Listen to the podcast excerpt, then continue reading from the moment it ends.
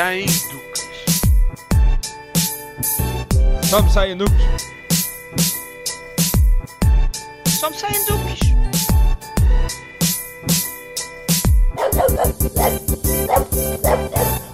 Olá, o meu nome é Ana e este é o Só Me Saem Duques. Eu não sei se vocês são assim, mas eu tenho esta mania louca de que consigo fazer quase tudo com as minhas mãos. A sério. Cozer uma cama para os meus cães, apesar de não cozer há quase dois anos, sem problema. Construir um banco para a varanda com paletes, sem problema. Arranjar uma cómoda vintage, sem problema. Dar injeções ao meu cão doente durante um mês, sem problema. Ainda no outro dia refletia sobre esta minha mania louca. Porque decidimos fazer uma cama para os nossos três cães. Sim, eu tenho três cães: o André, a Suki e o Albi. Esta necessidade surgiu porque os meus cães são estranhos com as suas camas. Basicamente, cada um tem a sua, mas gostam de variar. Nunca gostam de dormir juntos e usam as camas nas mais diversas posições, mas nunca na posição para a qual as camas foram criadas. Por exemplo, se as camas estão na horizontal, eles deitam-se na vertical e vice-versa. O meu mais recente cão, o Albi, decidiu que a cama da Suki era comestível e andou a roer um pouco. Apesar das camas não terem mais do que, não sei, talvez dois anos, precisam de uma urgente reforma e por isso eu e o meu namorado. Bem, não exatamente o meu namorado, fui eu. Por isso é que no início deste podcast eu disse que tinha um problema, tinha uma mania louca. Eu convenci o meu namorado que o melhor era fazer uma cama gigante para os três cães, arranjar umas madeiras para o estrado e fazer um mega almofadão, com as medidas de aproximadamente 1,40 por 50. E assim fizemos.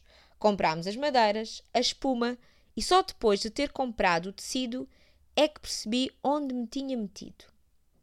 Eu não costurava há quase dois anos. Apesar de ter tirado um curso de costura, rapidamente percebi que a costura não era a minha praia. Esqueci este pequeno hobby, mas mantenho ainda a máquina que herdei. Por isso achei, na minha loucura, que não havia necessidade de mandar cozer isto. Eu assumi a costura do almofadão. O problema é que eu sinceramente não tinha ideia de como fazer a costura. E foi nos momentos de quase pânico por estragar tecido, tempo e ter de admitir a derrota ao meu namorado que pensei que realmente tenho um problema. Tenho um problema com a capacidade de coisas que estou preparada para fazer.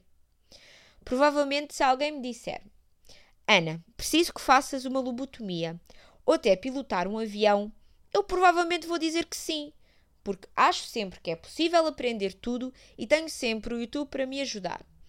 Mas aqui está a questão. Sou eu que não estou preparada para fazer estas coisas e as aceito é que tenho um problema?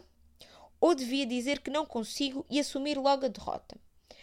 Talvez tudo seja culpa da minha incapacidade de assumir a derrota, não nego.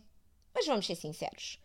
Ninguém gosta de dizer que não consegue, que não é capaz, seja qual for a razão. E este é um assunto que provavelmente eu vou ter de trabalhar em mim, mas custa muito sentir a impotência de não fazer as coisas que posso aprender e fazer sozinha. No outro dia, ouvi um podcast sobre fazer as pazes connosco mesmos e com as nossas limitações. Talvez seja a altura de eu fazer as pazes com as coisas que não consigo fazer e aceitá-las como naturais e humanas. E vocês? Quais dos dois tipos são? Ou conseguiram aqui encontrar um meio termo saudável? Digam-me então tudo através do nosso e-mail em somesaienduques.gmail.com ou através do nosso Instagram somesaienduques.podcast. Beijinhos e até à próxima!